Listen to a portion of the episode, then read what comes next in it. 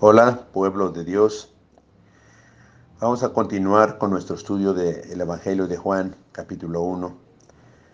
No sin antes pedirles una disculpa por uh, los días que no se, no se hizo, porque teníamos el Congreso encima y, y fue de tanta bendición, tanta palabra que nos edificó. Tenemos mucho material, gracias a Dios.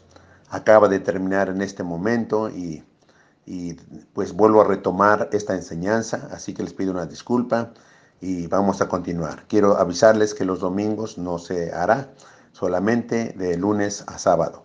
Así continuamos. Quedamos la vez pasada hablando del verso 10, que en el mundo estaba y el mundo por él fue hecho, pero el mundo no le conoció.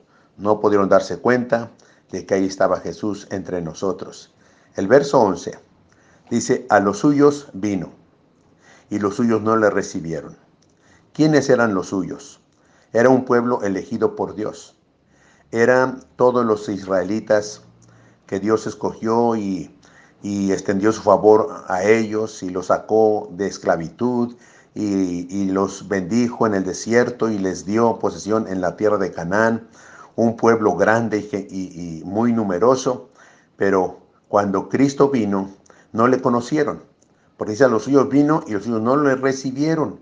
¿Por qué? Porque no le conocieron.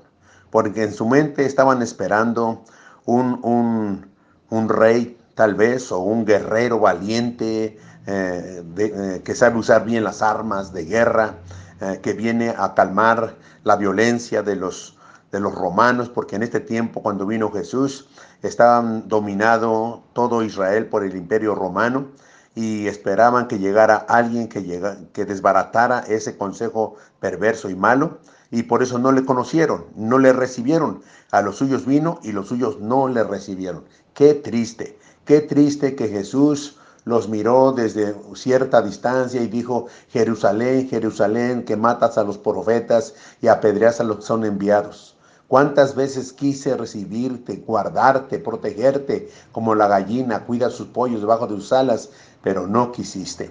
Qué triste es todo esto, porque a los suyos vino y los suyos no le recibieron. ¿Verdad? Y ahora, en este tiempo, ¿quiénes son los suyos? ¿Quiénes son los suyos?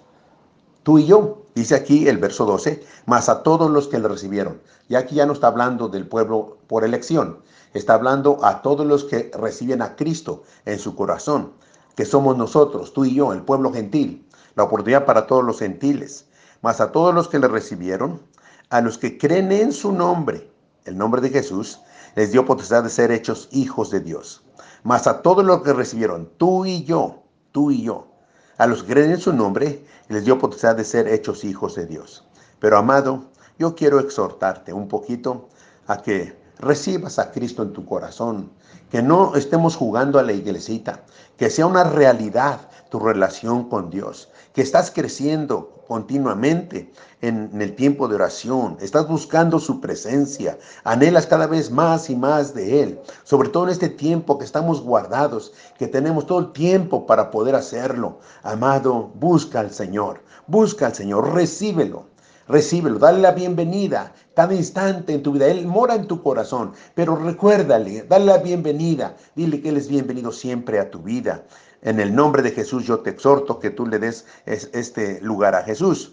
Dice más a todos los que recibieron, a los que creen en su nombre, en el nombre de Jesús, pero no a la manera de la religión, no a la manera de la tradición, no a la manera que los hombres nos enseñan a creer en Jesús, porque Jesús dijo aquí en Juan 7, dijo que, que el que tenga sed y venga a mí y beba, porque el que cree en mí, como dice la Escritura, de su interior correrán ríos de agua viva.